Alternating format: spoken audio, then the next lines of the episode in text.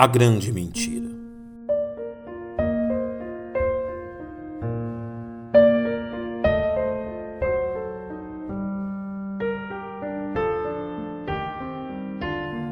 Em um mundo onde a mentira e suas consequências se tornaram tão comuns, que poucos são os que reconhecem, ainda menos os que as denunciam, o apóstolo João tratou de nos exortar quanto à mentira, que tem causado um mal incomparável a toda a humanidade ao nos dizer: Quem é o um mentiroso, senão aquele que nega que Jesus é o Cristo? Em seu tempo, o apóstolo enfrentava com coragem grupos de falsos mestres que procuravam conjugar o verdadeiro cristianismo e as religiões místicas adotadas por eles. Unir sorrateiramente a mentira à verdade mostrou-se uma estratégia maligna desde o ataque a nossos primeiros pais no Éden, a qual devemos estar prontos a combater. João sabia muito bem quem era o mentiroso citado em sua epístola, pois testemunhou o próprio Senhor Jesus denunciar a ele seus seguidores. Vós tendes por pai o diabo, e quereis satisfazer os desejos de vosso pai. Ele foi homicida desde o princípio, não se firmou na verdade, porque não há verdade nele. Quando ele profere mentira, fala do que lhe é próprio, porque é mentiroso e pai da mentira. Coube ao apóstolo Paulo a denúncia dos meios usados pelo reino das trevas, a fim de propagar suas heresias.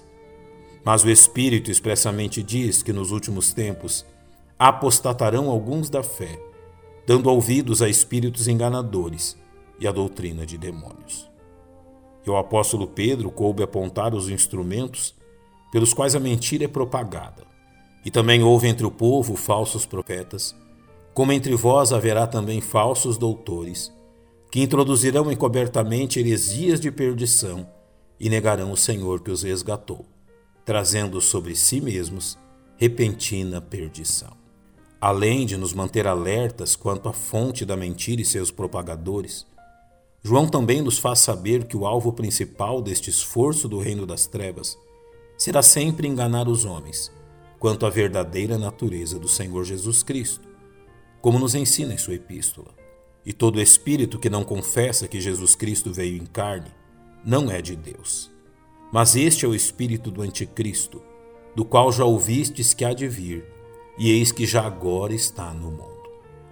Dentro deste mesmo contexto, também Judas alertou aos cristãos sobre o objetivo destas heresias ao nos dizer: porque se introduziram alguns, que já antes estavam escritos para este mesmo juízo, homens ímpios, que convertem em dissolução a graça de Deus e negam a Deus, único dominador e Senhor nosso, Jesus Cristo.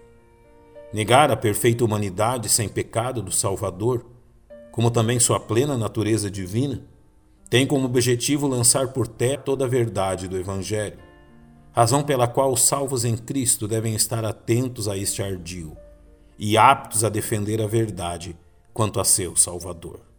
Infelizmente, a grande mentira propagada pelo reino das trevas é causa também da grande tragédia que se abate sobre os seres humanos tão bem descrita e resumida pelo apóstolo João. Qualquer que nega o filho, também não tem o pai.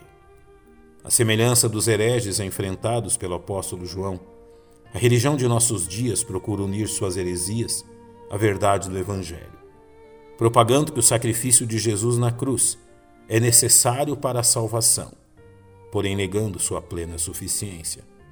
É bom que demos ouvidos à exortação do apóstolo Paulo aos cristãos na Galácia. Mas ainda que nós mesmos, ou um anjo do céu, vos anuncie outro evangelho além do que já vos tenho anunciado, seja a nada.